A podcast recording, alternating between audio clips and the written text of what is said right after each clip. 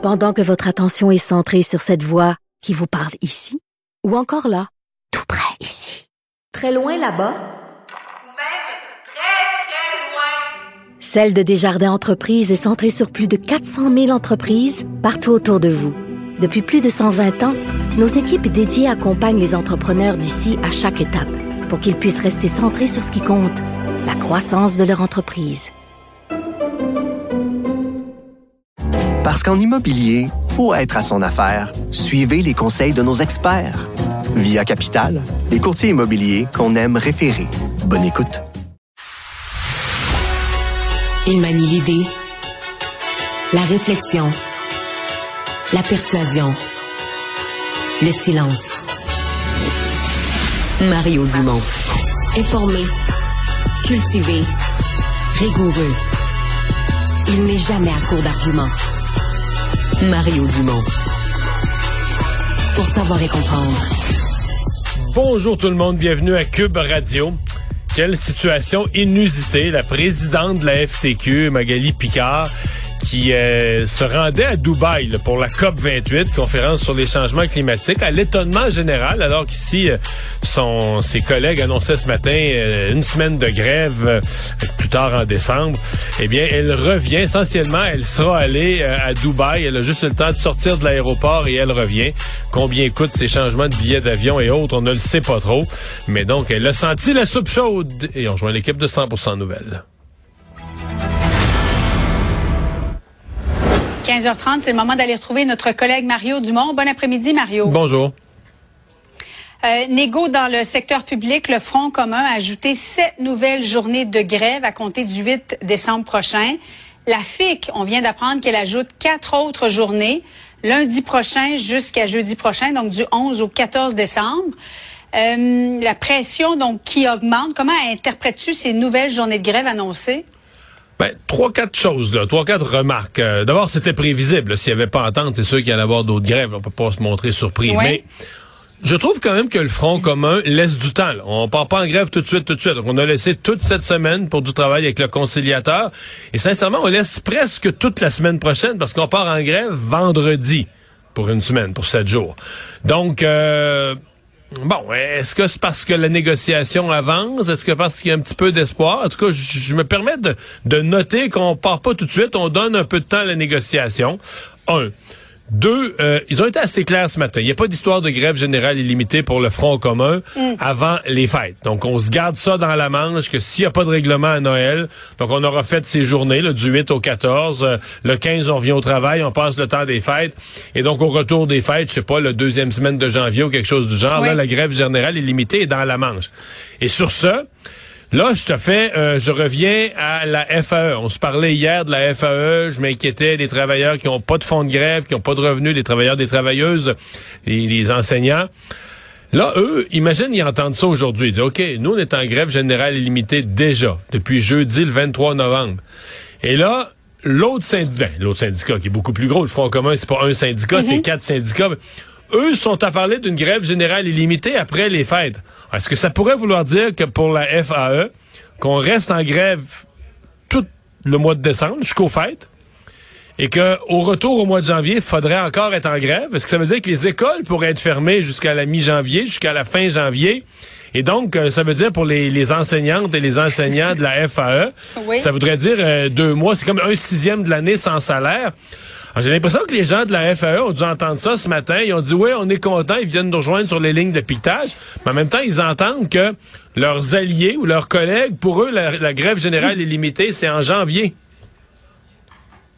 On va justement écouter Éric Gingras de la CSQ, euh, juste en lien avec, avec ce que tu viens de dire, ce qu'il a dit euh, plus tôt aujourd'hui. Que ça soit réglé avant Noël.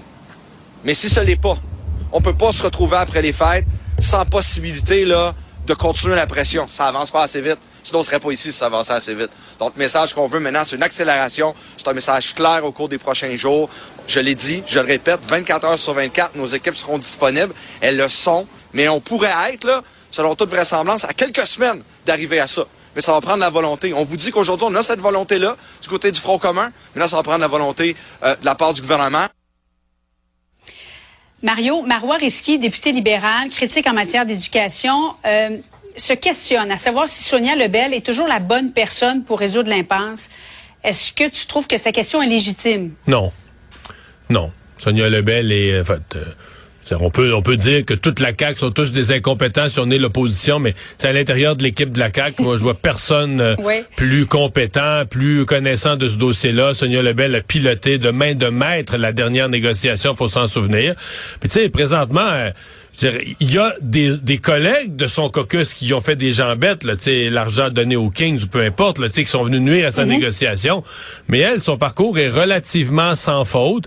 En même temps, la, seule chose qu'on pourrait lui reprocher, c'est de dire, ben, le gouvernement n'a pas le droit, au nom de la population de 8 millions, le gouvernement n'a plus le droit de demander quelque chose au syndicat. C'est supposé parce qu'à un moment donné, ça devient ça, ça devient la négociation, c'est juste d'un bord. Le syndicat demande, le gouvernement dit oui ou non ou à tout ou à partie, mais le gouvernement, il nous représente, il me représente, il est le gouvernement élu de tous les Québécois chargé de donner des services de santé et d'éducation.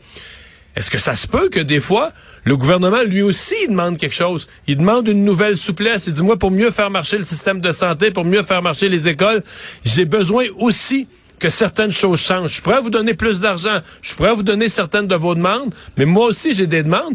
Et là, ce que j'entends, moi, c'est que ça, c'est, ça se ferait plus ça, ça serait plus correct. Le gouvernement, lui, c'est une négociation qui va juste un côté. Le gouvernement pourrait pas faire de demande. Alors là, cette fois-ci, Madame Lebel, avec son collègue Christian Dubé en santé, qui a quand même des idées précises d'une réforme qu'il veut faire, avec Bernard Drinville qui a vécu le traumatisme de la rentrée scolaire, là, quand les groupes étaient pas formés à la MIO, ils ont décidé de, rester fermes. Puis bon, on, jugera après, est-ce que ça aurait été une bonne négociation ou une mauvaise, mais pour l'instant, c'est certain que ce qu'on entend, c'est qu'il n'y a pas de volonté la, présidente de la FAE l'a dit comme ça. Moi, les demandes du gouvernement, je suis pas, je suis pas intéressé. Je veux pas aller m'asseoir pour parler des affaires du gouvernement. Fait que sincèrement, ça négocie pas vraiment. C'est ça qu'on, c'est ça qu'on constate là. Oui. Et pendant ce temps, la présidente de la FTQ est partie hier pour Dubaï, Mario, et elle sera demain matin de retour au Québec. Voici le message qui a été euh, publié sur la page Facebook de la FTQ. Je vous annonce que je reviens cette nuit. Euh, je serai à Montréal demain matin, mercredi à 6h30. Vous savez, on travaille beaucoup avec Teams, donc c'est ce que j'avais prévu de faire cette semaine. Mais maintenant que je comprends à quel point euh, vous euh, vous êtes pas content, vous êtes pas fier de cette décision-là, alors on change les plans. Je reviens.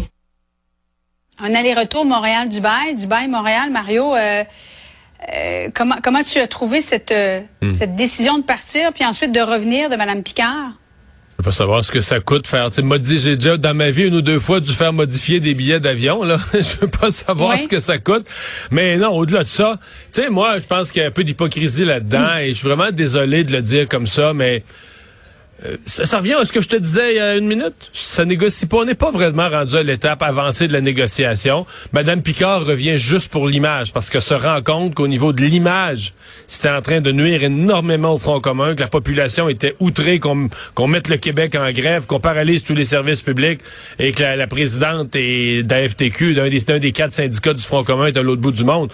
Mais sinon, quand elle est partie, là, c'est pas, euh, c'est pas une folle, Madame Picard. Quand elle est partie, pourquoi elle est partie pour Dubaï calmement? Parce qu'il n'y en a pas de négociation sérieuse, parce qu'elle sait qu'à cette étape-ci, on est encore au début du commencement aux tables. Donc, moi, c'est le message que je reçois, là. C'est si elle avait su, mhm. si elle avait pensé là, que cette semaine, là, parce que, tu sais, à la fin, là, dans le crunch de négociation, là, là, c'est plus les négociateurs aux tables. C'est les chefs syndicaux, c'est la présidente du Conseil du Trésor. Des fois, des fois, c'est une rencontre entre le premier ministre et les chefs syndicaux. Elle serait jamais partie pour Dubaï si elle avait la, si elle pensait qu'on est dans des négociations, là, cruciales, sérieuses à ce moment-ci. Alors, je suis désolé, je comprends qu'elle revient pour l'image, mais sur le fond, moi, ça me renseigne, comme citoyen, ça me renseigne sur le fait qu'on n'est pas dans une étape de négociation sérieuse, ni d'un côté ni de l'autre. Bon, puisque tu parles de l'image, Mario, et euh, de, cette entente qui a été signée avec les Kings de Los Angeles, dans l'espoir de ramener les Nordiques, le ministre des Finances, Éric Girard, devait rencontrer cette semaine à New York Gary Bettman. Mais il a annulé sa rencontre justement pour bien assister Sonia Lebel dans, dans ce cadre financier des négociations. Est-ce qu'il a bien fait ou on est en train de mélanger toutes sortes d'affaires? Ben non, mais on comprend que là, il voulait pas en rajouter sur l'histoire. on a parlé de timing ces derniers temps, du bon moment pour faire les choses. Je pense qu'il ne touche son dossier, là, son son, son troisième ou quatrième rôle dans ses titres de ministre, ministre responsable de ramener le hockey à Québec ou ministre responsable des Nordiques.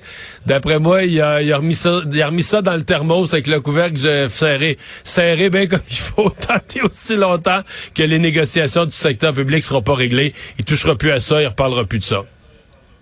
Oui, mais pour les Nordiques, quand même, une rencontre avec M. Batman, c'est non négligeable. Elle sera. J'imagine qu'il ne doit pas le rencontrer chaque mois. Reporter une date ultérieure. Merci beaucoup, Mario. Bonne fin d'après-midi à toi. Salut. Dans un instant.